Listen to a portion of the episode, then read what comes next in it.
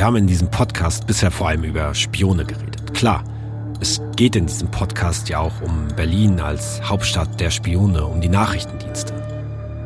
Jetzt drehen wir den Spieß aber einmal um. Es gibt nämlich auch die, die Agenten beschatten, die sogenannten Observanten. Sie hören keine Telefonate ab, sie beschatten ihre Zielpersonen, manchmal Tag und Nacht, Extremisten oder eben auch Spione. Wenn es gut läuft, dann sind sie die unsichtbaren Augen des Staates und die Ohren.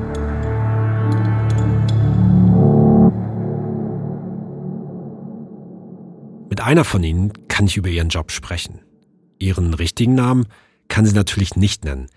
Ich nenne sie jetzt also mal Katrin Kruse. Ist es okay, wenn ich diesen ausgedachten Namen benutze? Ehrlich gesagt, ihren richtigen kenne ich ja gar nicht. Ja, das ist okay. Sie müssen unerkannt bleiben. Man könnte unser Gespräch also transkribieren und Ihren Part übernimmt dann nochmal eine Schauspielerin. Das wäre eine Möglichkeit, oder? Ja, so könnte es laufen. Tatsächlich ist das bereits die Stimme einer Schauspielerin. Das ist nicht die echte Observantin. Die Schauspielerin spricht das Interview mit mir nach. Sie sitzen vor mir mit Maske und blonden Haaren. Heute bin ich blond, morgen bin ich rot. Das gehört ja zum Job. Man muss sich also äußerlich verändern? Definitiv. Das erhöht natürlich den Eigenschutz. Man muss sich aber auch der jeweiligen Situation anpassen. Ob man im Schwimmbad unterwegs ist, irgendwo in einem Kiez oder im Edelrestaurant oder Fünf-Sterne-Hotel. Manchmal nutzt man einen Vorteil aus.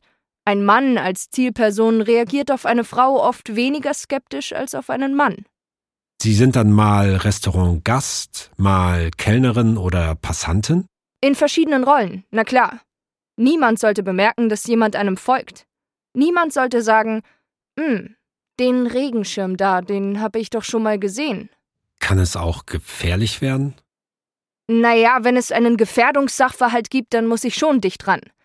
Ich hatte mal eine Situation, da dachte ich, alle Alarmglocken sind an. Der ist Bahn gefahren, ist mit dem Rucksack auf die Toilette gegangen und kam ohne Rucksack zurück. Das gibt man dann sofort weiter. Mein Glück, er hatte den Rucksack nur vergessen. Darauf kann man sich nicht wirklich vorbereiten. Was könnte jetzt sein, wenn er eine Bombe hat? Das schießt einem durch den Kopf. Man ist aber ja nicht allein. Wie würden Sie Ihre Aufgabe beschreiben? Die Observation zählt zur Beschaffung. Wir berichten, was wir beobachten, was wir hören, sehen, wer ist wann wohin gegangen, wen hat er getroffen, auch Eindrücke. Wir bewerten aber nicht. Das macht die Analyse oder Auswertung.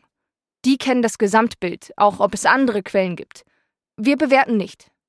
Was ist denn eigentlich ein guter Observant? Man sollte ein paar Sachen mitbringen. Leistungsbereitschaft, Anpassungsfähigkeit, Neugier, Flexibilität, aber auch ein realistisches Einschätzungsvermögen von menschlichen Verhaltensweisen. Wenn man draußen unterwegs ist, gibt es kein 7 bis 16 Uhr. Man muss sich anpassen können, sollte keine Scheu haben, ein bisschen extrovertiert sein und wichtig auch, Spaß am Autofahren. Warum das? Spaß am Autofahren? Wir sind in ganz Deutschland im Einsatz. Da muss man zunächst hinfahren. Ich fahre zum Glück gern Auto. Man muss halt auch immer wieder lange im Auto warten, bis etwas passiert. Ich habe sogar einen Reiskocher im Auto. Okay, man hört heraus, Sie haben es lieber, wenn etwas passiert. Ich bin gerne unterwegs. Das ist eine Challenge. Wenn die Zielperson Bahn, Bus, Auto fährt, in die Garage herein und mit einem anderen wieder heraus, dann muss ich mich anstrengen. Das finde ich richtig gut und herausfordernd. In welchen Bereichen arbeiten Sie denn? In allen Phänomenbereichen. Rechts- und Linksextremismus, islamistischer Terrorismus, aber auch Spionageabwehr. Das unterscheidet sich. Na klar, die Bewegungsbilder sind anders. Manche sind nachtaktiver, manche wohnen auf dem Land, da muss man vorsichtiger arbeiten. In der Stadt geht man schneller unter, das ist einfacher. Und Spione? Was man vom Kalten Krieg kennt, das ist gleich geblieben. Jeder möchte im Verborgenen bleiben und ungestört seine Operation durchführen. Je mehr sich die Zielperson versteckt, umso mehr muss auch ich aufpassen. Das Besondere ist, staatliche Akteure sind am konspirativsten. Die sind ausgebildet, haben mehr Mittel und Möglichkeiten. Andere sind aber auch geschickt. Heute kann ja jeder googeln, wie entziehe ich mich einer Observation oder welche Technik kann ich zum Überwachen einsetzen. Haben Sie denn schon mal einen Spion überwacht? Ja, auch, klar. War das schwierig? Ja, aber vor allem spannend. Für wen hat der Spion dann gearbeitet? Das darf ich jetzt nicht sagen. Okay. Was sagen Sie Freunden, was Sie machen? Ich habe eine Geschichte, die ich seit Jahren erzähle. Die möchte ich jetzt aber natürlich nicht genau erzählen. Irgendwas mit Außendienst, weil ich immer mal nicht da bin. Und wissen Ihre Eltern, wo Sie arbeiten? Ja. Wie finden das die Eltern dann? Meine Mutter meinte, pass auf. Mein Vater war gleich stolz, dass ich was Gutes tue.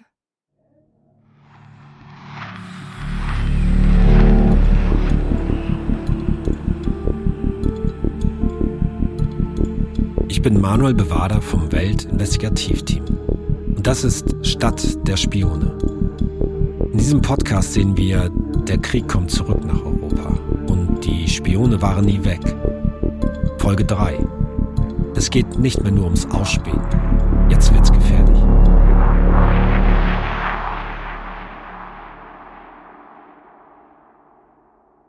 Zuerst aber noch zu einer anderen Frage. Was ist das eigentlich genau, ein Spion?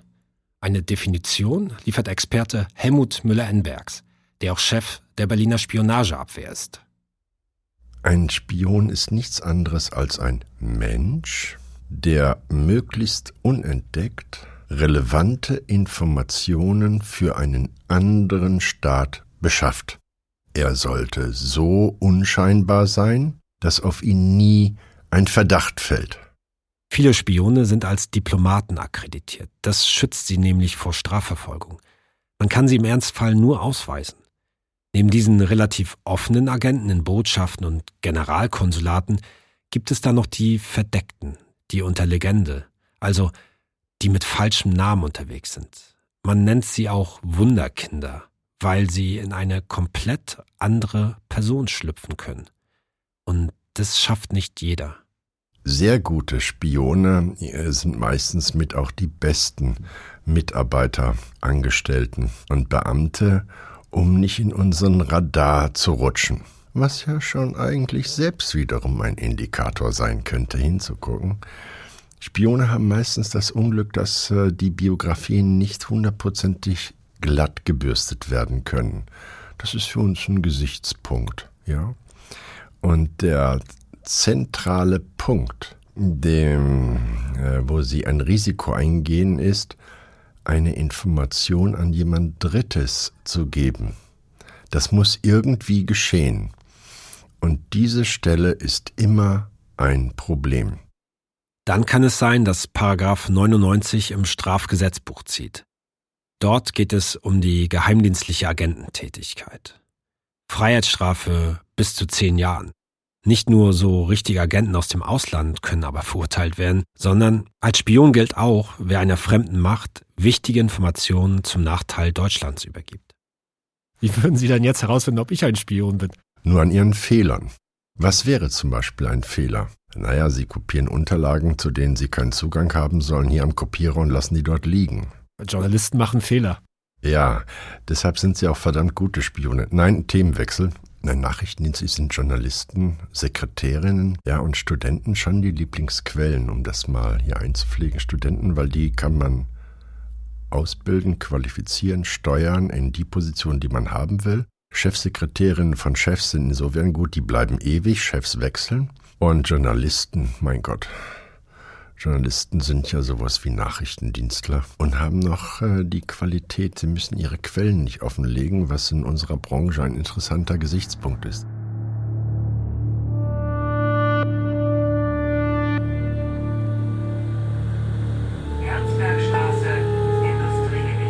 Ich fahre mit meinem Kollegen Lennart Pfahler mit der Straßenbahn durch eine etwas raue Gegend in Ostberlin. Hier und da zerfallene Bürogebäude, ein Recyclinghof, Hotels, Kfz-Betriebe.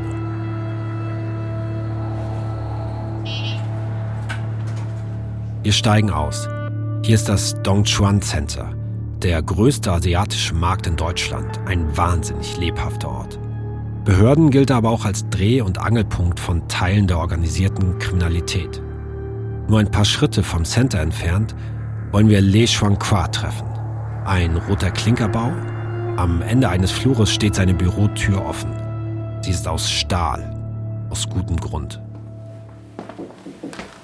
Hallo. Hallo. Hallo. Có phải học lại? Ja. So ich das Ja. Hast du das diese Mal auch schnell gefunden hier, ne? Ja, dieses Mal. Sein Büro ist seine Redaktion. Von Berlin aus betreibt er seit 2010 die Nachrichtenseite tuibao.de. Was für ein Typ ist Lee Lennart?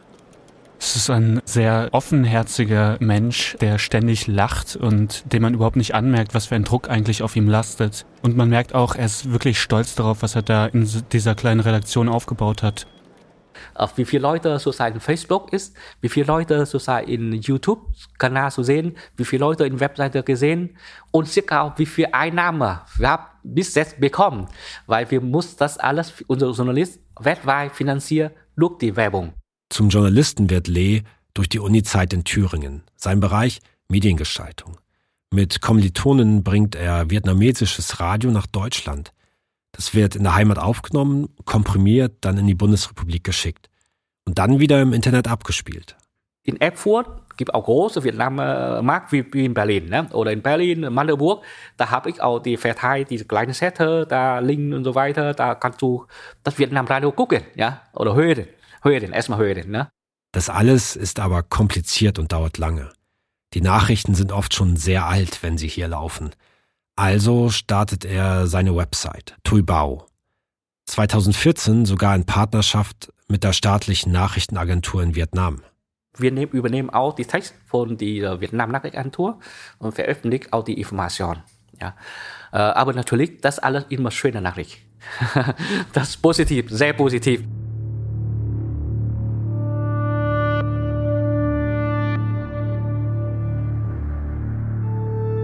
Tatsächlich folgt dann der Bruch. Die Sache kippt komplett. Die Regierung in Hanoi wirft ihm Fake News vor. Er wird bedroht, online, am Telefon oder ganz real im echten Leben. Er wird zum Staatsfeind. Die Berliner Polizei muss immer wieder auf ihn aufpassen, ihn beschützen. Seine Website wird immer wieder durch Cyberattacken lahmgelegt. Der Journalist ist sich sicher, dahinter kann nur der vietnamesische Geheimdienst stecken. Tatsächlich gibt es heute wohl kaum einen Vietnamesen in Berlin, der so gefährdet ist wie Lee.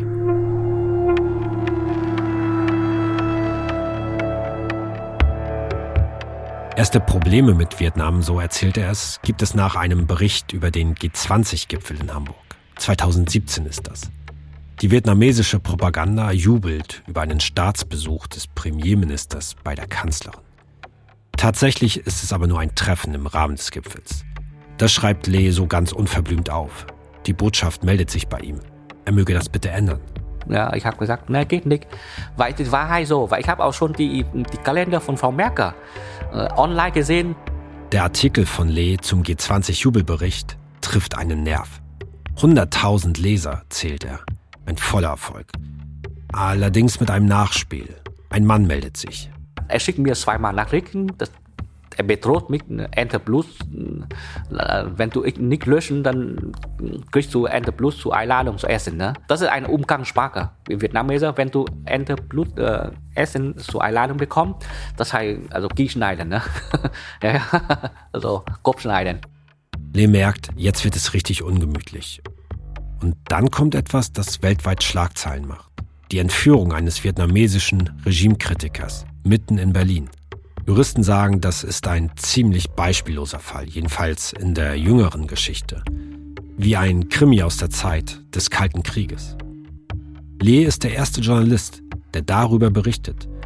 Das findet das Regime in seiner Heimat alles andere als lustig. Natürlich haben wir die Botschaft in Vietnam angefragt. Was ist da passiert? Das klingt ja alles komplett abenteuerlich. Die Botschaft soll auf die Vorwürfe reagieren können. Journalismus heißt eben beide Seiten anhören, überall nachfragen. Doch die Botschaft, die am Treptower Park sitzt, reagiert nicht auf den Fragebogen.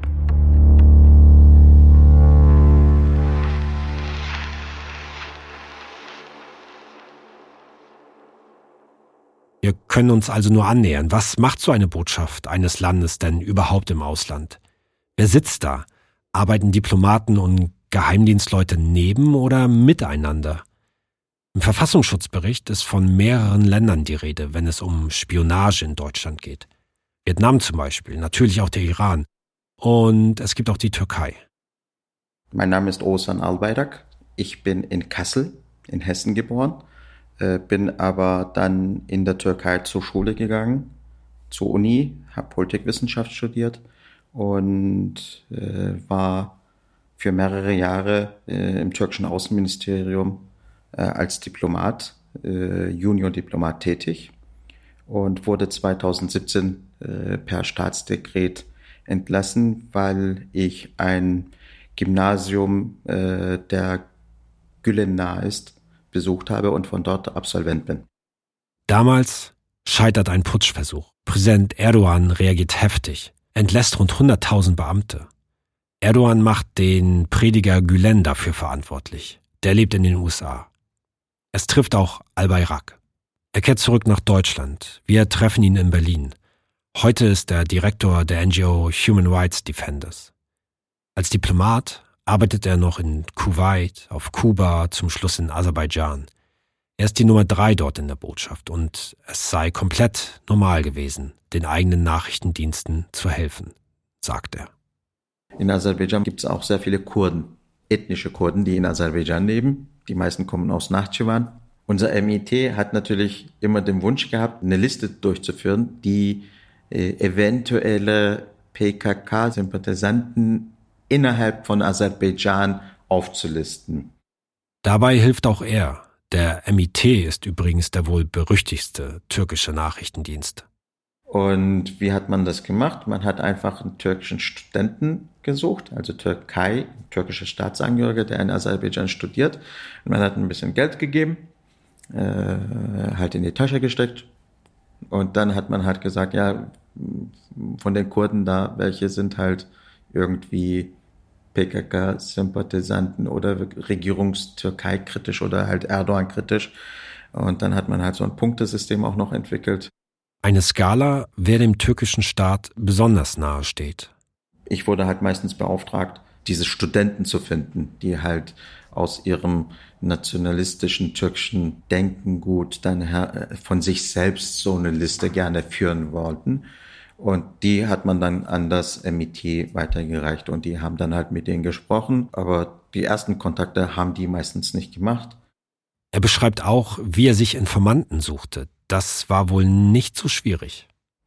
Einfach ein bisschen so auf das nationale Gefühl spielen, zum Beispiel man tut das für das Staatswohl, man tut es halt für die türkische Regierung. Al-Bayrak meint, das funktioniere auch hierzulande gut. In Deutschland leben schließlich fast drei Millionen Menschen mit türkischem Migrationshintergrund. Man muss sich nicht anstrengen in Deutschland.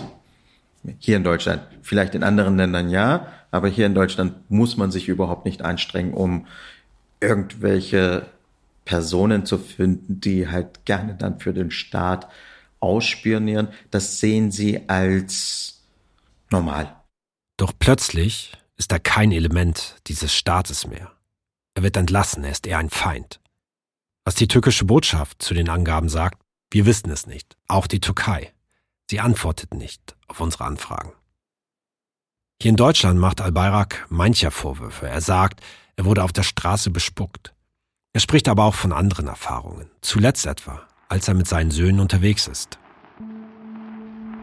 Und da sind wir in so einen türkischen Shop reingegangen, also türkischen Restaurant.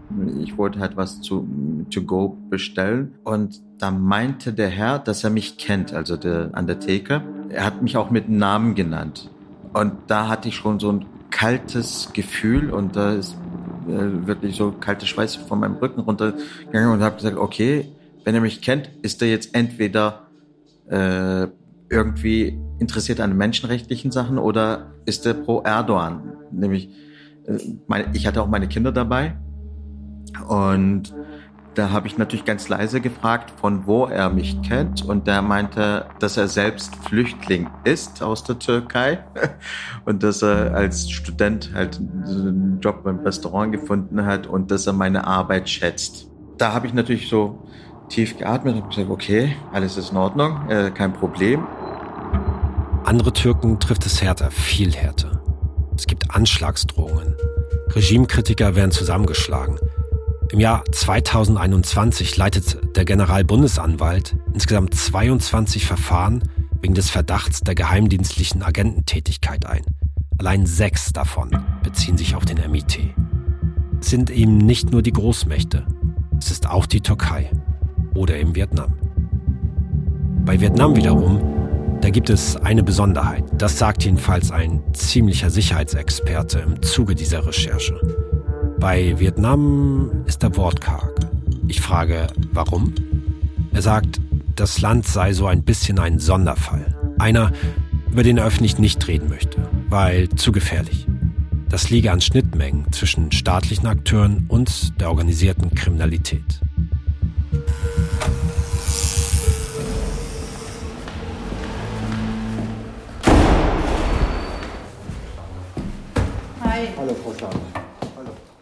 Also mein Name ist Petra Isabel Schlagenhauf. Ich bin Rechtsanwältin seit 1989, bin mit einem Schwerpunkt Migrationsrecht tätig und habe nach der äh, Wiedervereinigung sehr viele vietnamesische Mandantinnen und Mandanten vertreten äh, im Zusammenhang mit der Diskussion über das Bleiberecht von vietnamesischen Vertragsarbeitnehmern der DDR. Daher stammt meine Verbindung äh, zur vietnamesischen Community und Mandantschaft, die bis heute eigentlich anhält. So lernt sie auch den vietnamesischen Geschäftsmann Trin Chon Tan kennen. Lange ist der Geschäftsmann ein Liebling des Regimes in Vietnam. Dann aber fällt er in Ungnade. Er flieht 2016. Sicher fühlt er sich in Deutschland aber nicht. Er war aus meiner Sicht ein kluger Mann. Also es war ein Mensch, der studiert hatte, der äh, Fähigkeiten hatte. Es war schon die völlig verständliche Besorgnis, was mache ich, falls ein Auslieferungsantrag kommt. Natürlich hat er gewisse Vorsichtsmaßnahmen getroffen. Ja, er hatte jetzt zwar tatsächlich also auch eine polizeiliche Anmeldung, aber wie Sie verstehen werden, hat er da nicht gewohnt. Er fürchtet sich zu Recht. Das Regime in Vietnam will ihn haben, stellt sogar einen Auslieferungsantrag. Man prallt aber an den deutschen Behörden ab. Der offizielle Weg, er klappt also nicht. Irgendwann fliegt dann eine Frau von Vietnam nach Berlin. Es ist die Freundin des Geschäftsmannes. In Vietnam stellt man eilig ein Team zusammen. Sie wollen dieser Frau folgen, um Tan zu kriegen. Schließlich ist die Frau in Berlin, doch sie bekommen die beiden irgendwie nicht zu fassen. Ein Tag bleibt schließlich noch, bevor die Freundin wieder abreist. An einem Sonntagmorgen um 10.47 Uhr, es regnet leicht, da schlagen sie zu. Mitten im Tiergarten zerren sie Tannen und die Frau durch die Schiebetür in den Wagen. Es ist Zufall, dass ein anderer Autofahrer das alles sieht. Er nimmt sogar zunächst die Verfolgung auf, lässt dann aber davon ab. Sein Sohn sitzt schließlich mit ihm im Auto. Aber er hat mit dem Handy ein Foto vom Kennzeichen gemacht. Dies ist schließlich der entscheidende Hinweis. Er wird der Berliner Mordkommission dabei helfen, den Fall aufzurollen. Und zwar außergewöhnlich detailreich. Nur leider viel zu spät. Am ersten Tag weiß aber erstmal niemand, was hier eigentlich passiert ist. Tanz Verschwinden fällt erst am nächsten Morgen auf. Um 8 Uhr sollte seine Asylanhörung sein, so seine Anwältin. Jedenfalls dazu reiste der Anwalt, den er im Asylverfahren hatte, aus Frankfurt an, der Vertrauensdolmetscher. Alle standen vor der BAMF-Tür und wer nicht erschien, war mein Mandant. Also, dass da was nicht stimmen konnte, das war relativ schnell klar, weil das war natürlich essentiell wichtig für ihn, diesen Termin wahrzunehmen. Der hatte auch vorher noch Kontakt mit dem Vertrauensdolmetscher. Die Anwältin gibt eine Vermisstenanzeige auf. Sie versucht, den Berliner Behörden klarzumachen, wer hier vermisst werde, was das hier sein könnte. Erst die Mordkommission führt dann A die Verschleppung eines Unbekannten im Tiergarten und B die Vermisstenanzeige zusammen. Es ist wohl doch ein schweres Verbrechen. Und was uns dann fieberhaft beschäftigt hat, war, wie verhindern wir, dass dieser Mensch aus Europa, also sprich aus dem Schengen-Raum rausgebracht wird. Sie hat damals keine Ahnung, wo ihr Mandant gerade ist. Erst im Nachhinein finden die Ermittler heraus, wo er zuerst versteckt wird. Über die GPS-Daten hat man rekonstruieren können, dass dieses Fahrzeug direkt de Mang vom Tiergarten in die vietnamesische Botschaft gefahren ist. Und damit war eigentlich für die Polizei klar, dass die Botschaft damit drin hängt. Ein Staat als Entführer. Hätte man da was machen können? Das ist eine äh, spannende juristische Frage. Hätte die Polizei die in die Botschaft eindringen dürfen? Problematisch. Hätte die Polizei Autos, die die Botschaft verlassen, kontrollieren dürfen? Alles problematisch. Wir müssen ja immer an die diplomatische Immunität denken. Die Anwältin sucht und sucht ihren Mandanten.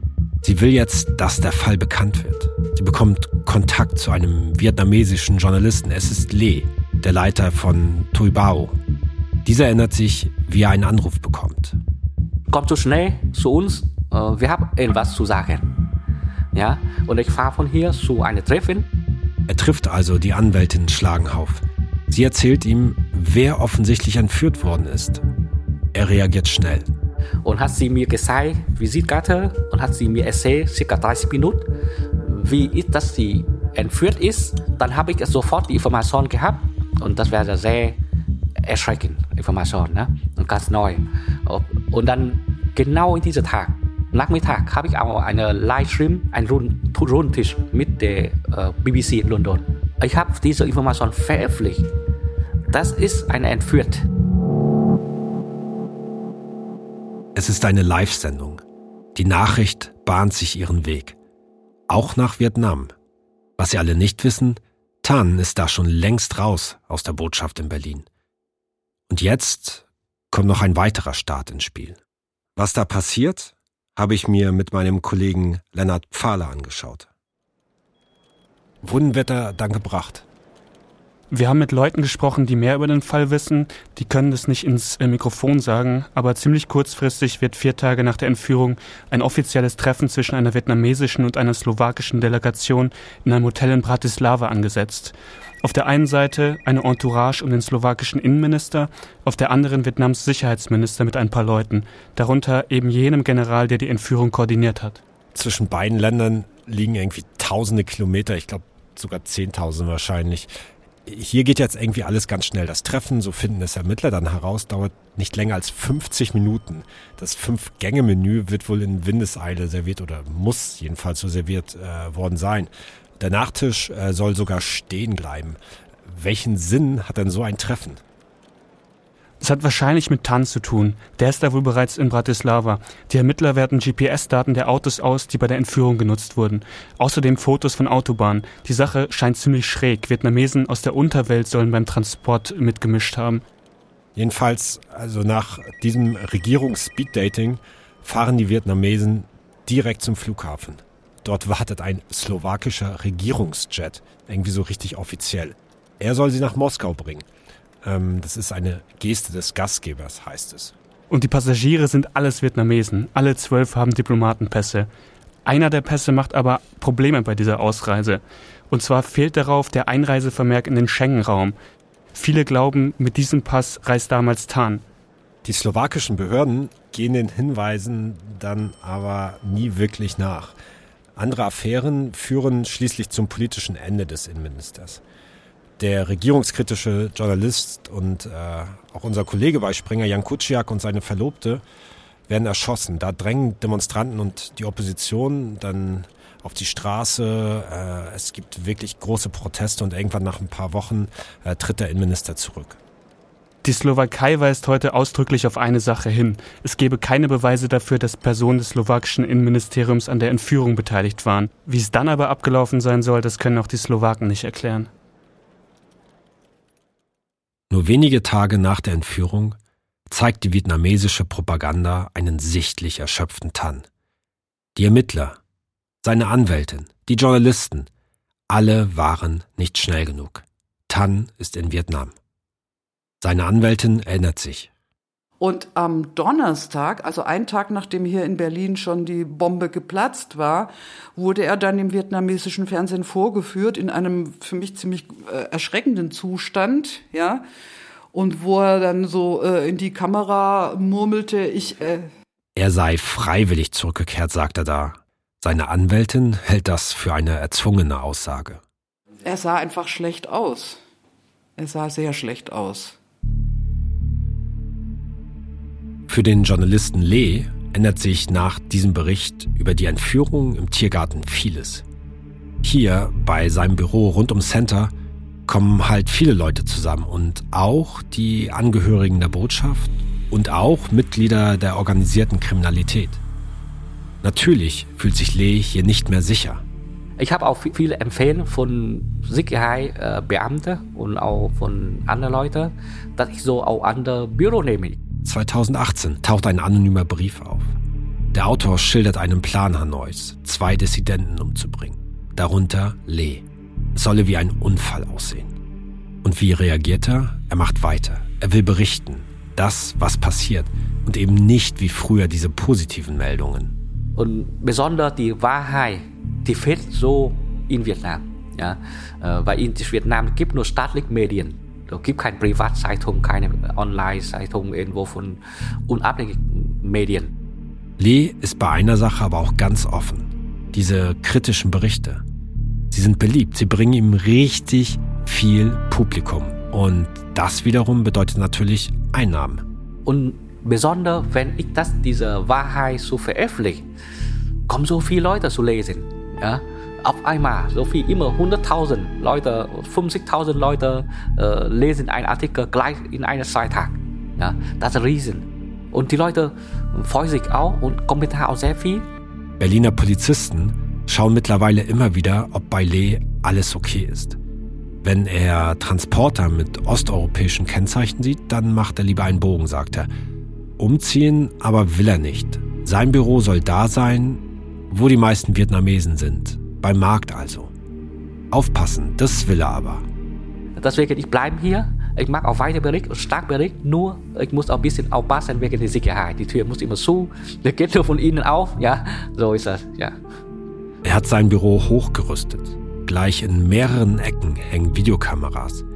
An verschiedenen Stellen gibt es an den Tischen so Notfallknöpfe. Und dann eben die dicke Stahltür. Wenn er spät am Abend Schluss macht, dann schaut er zuerst auf die Monitore. Wartet vielleicht doch jemand draußen vor der Tür?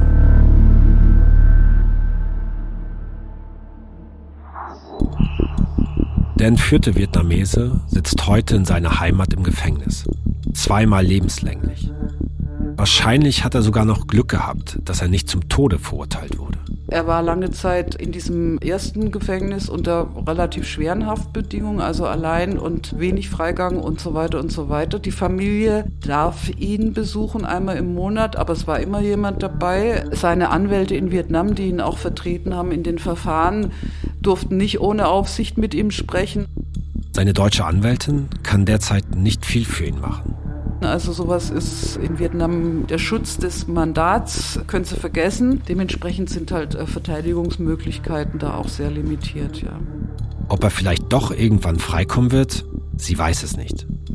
Das größte Hindernis ist aus meiner Sicht, dass nach wie vor derjenige, der damals Generalsekretär der Kommunistischen Partei war, Herr Chong, inzwischen natürlich noch weiter aufgestiegen ist. Und ich habe das immer so beschrieben, dass mein Mandant so eine Art rotes Tuch für diesen Mann war.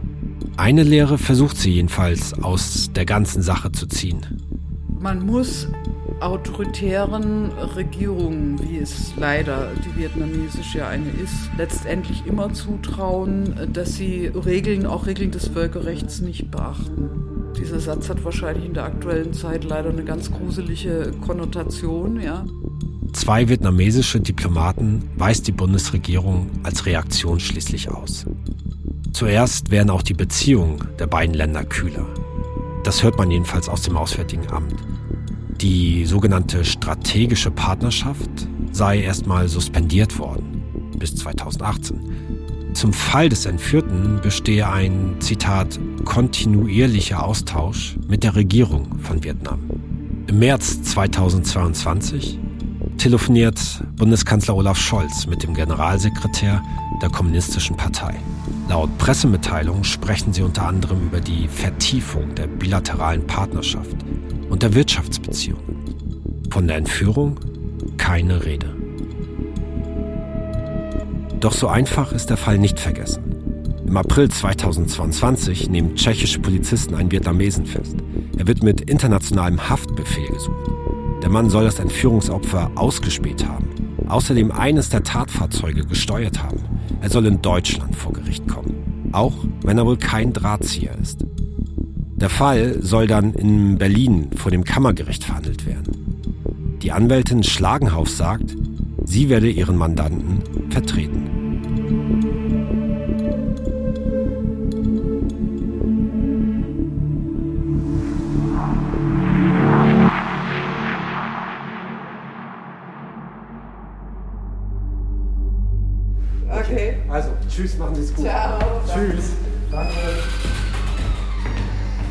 Die Anwältin verabschiedet sich. Über die Holzstufen des Altbaus geht es runter, dann raus. Gewimmel auf dem Fußweg, vor mir eine Straße. Auf der anderen Seite sehe ich den kleinen Tiergarten. Hier wurde nicht nur jemand entführt, hier hat ein Staat gemordet. Und dazu kommen wir in der kommenden Folge.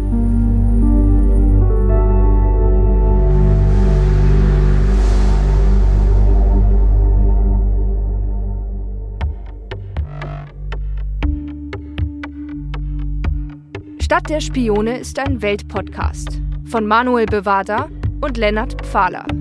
Produziert von den WakeWord Studios in München. Musik, Schnitt und Sound Johannes Hirt. Redaktion WakeWord Heiko Beer. Redaktion Welt Antonia Beckermann. Produzent Ruben Schulze-Fröhlich. WakeWord Studios.